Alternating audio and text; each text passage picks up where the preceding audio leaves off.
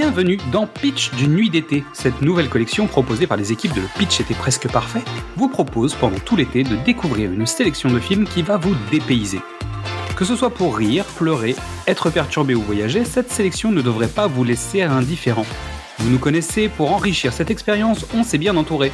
Nous allons tout au long de cette collection donner la parole à des invités. Ils sont Instagrammeurs, podcasteurs, youtubeurs ou simples spectateurs, mais ils ont à cœur de vous donner envie de découvrir un film. Alors que vous soyez sur une île déserte avec un peu de wifi, en trek à la montagne ou tout simplement au bureau, nous allons vous donner une dose d'évasion avec la destination du jour. Fermez les yeux nous allons bientôt décoller. Aujourd'hui, je vais devoir vous bander les yeux et vous guider avec votre confiance dans le film du jour. Je vous promets de vous retirer le tissu car regarder un film sans les yeux, bah, c'est pas très pratique. Je vais vous parler aujourd'hui du film d'Adrian Lynn, 9 semaines et demie. Tout d'abord, il s'agit de l'adaptation du roman Le corps étranger, Nine and a Half Weeks, de Ingeborg Day, publié sous pseudo en 1978 au nom de Elizabeth McGraw.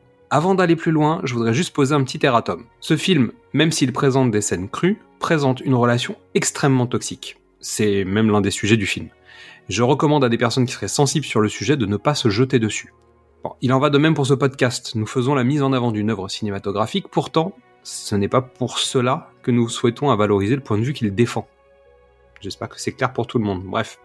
Donc nous allons partir sur la fiche technique de ce film. Nine and a Half Weeks. Date de sortie 1986, réalisateur Adrian Lynn, on lui doit un certain nombre de succès comme Flashdance, dont on a déjà parlé dans l'épisode sur Top Gun, hein, puisque évidemment c'est à la suite de Flashdance qui sont lancés Top Gun, Liaison fatale, Proposition indécente et l'excellent L'échelle de Jacob. La durée du film c'est 112 minutes et au casting on retrouve Kim Basinger dans le rôle d'Elizabeth McGraw, donc comme c'est le nom de l'auteur du roman, ça signifierait que ce soit une histoire vraie. Kim Basinger, on en a parlé dans Cinéma au Top épisode 7 quand on parlait de 8 Mile. Ensuite, on retrouve Mickey Rourke dans le rôle de John Gray. Et je rigole pas en fait, ça s'écrit pas pareil que Gray, mais toujours est-il qu'il peut y avoir une correspondance. Donc on l'a retrouvé chez Michael Cimino, Alan Parker, et c'est le film qui l'a aidé à devenir la vraie euh, icône glamour du cinéma des années 80. On retrouve aussi Margaret Wheaton dans le rôle de Molly, et elle, on l'a vu dans les Indians 1 et 2, donc Major League, on en a déjà parlé à plusieurs reprises. On retrouve aussi au casting David Marguiles, qui joue le rôle de Harvey. Et David Marguiles, c'est le maire Lenny dans la saga SOS Fantôme, donc on en a parlé aussi. Et à la musique, on retrouve Jack Nietzsche, qui a composé la musique de Vol au-dessus d'un coucou, Officier Gentleman, Starman, Le Diamant du Nil ou Stand By Me. Et les musiques additionnelles sont signées Michael Hunig. Si je devais faire le pitch de ce film, je dirais une revisite érotique de la scène du pays des jouets de Pinocchio, au lieu d'aller au travail, Elisabeth suit le miroir aux alouettes d'un marlou et elle finit par se faire cravacher comme un âne. Donc pour rappel, ce film a été interdit au moins de 12 ans à sa sortie. Hein. Donc le pitch officiel. Elisabeth, divorcée, travaille à la Spring Street Gallery, une galerie d'art de New York. C'est en faisant ses courses chez un épicier chinois qu'un homme la remarque et provoque chez elle un certain émoi. Ce mystérieux inconnu ne tarde pas à l'aborder et l'invite à déjeuner dans un restaurant italien.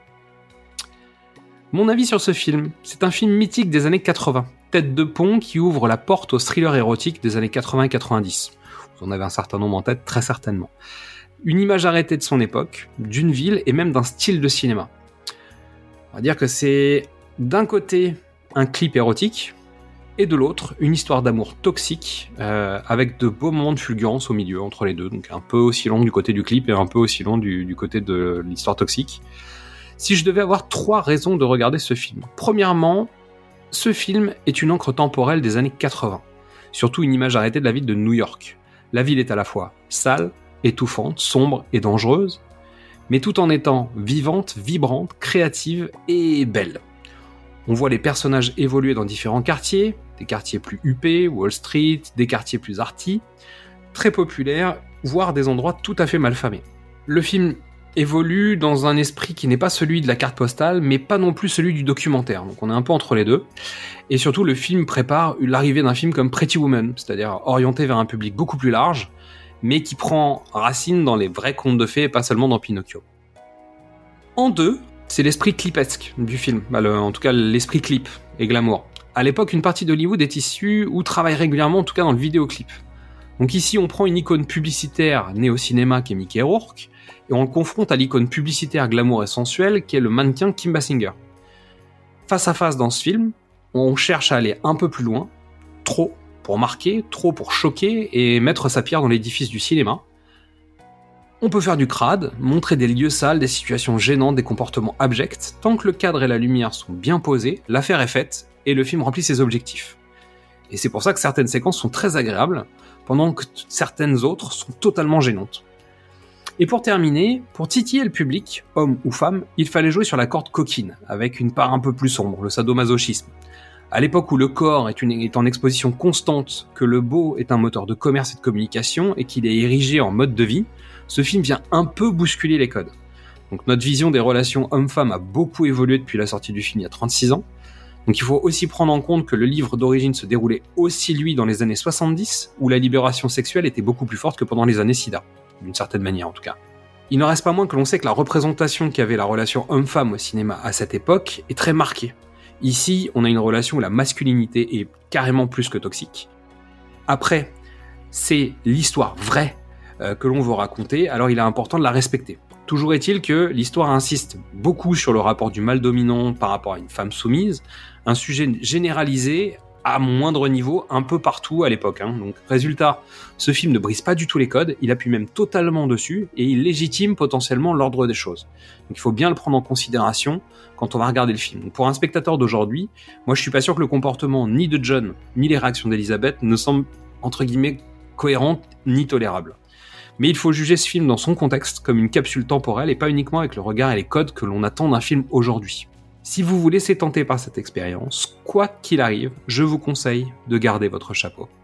Allez, je vous souhaite une bonne séance. Merci à toutes et tous pour votre écoute. Avant de penser à la rentrée, vous pouvez découvrir ou redécouvrir tous nos formats, du cinéma au top précédemment sur vos écrans, Qu'est-ce que c'est Bond, les films de l'avant ou les films de l'amant? Vous pouvez nous retrouver sur Facebook, Twitter, Instagram ou TikTok et venir discuter avec nous.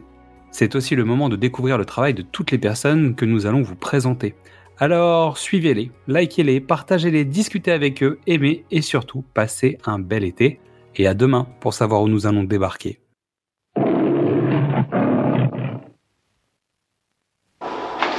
Divorced white female. Beautiful, statuesque blonde. Witty, cultured.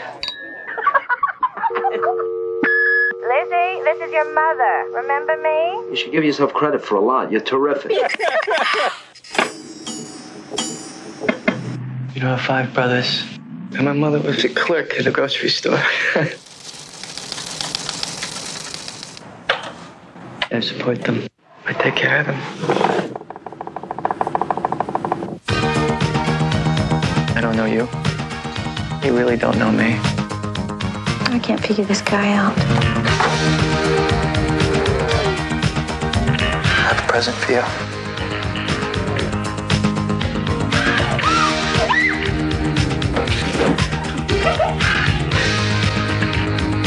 You can take off your dress. What?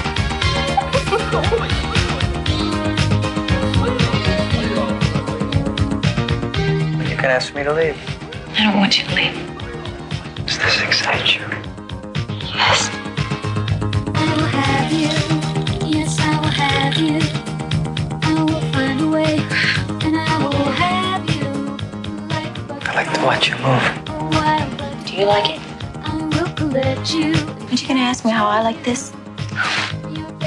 Put them all on. It would mean a lot to me. But I see danger. Maybe it's true love. Is this some kind of game? It's whatever we want it to be. Who do you think you are? You're taking a hell of a lot for granted, aren't you?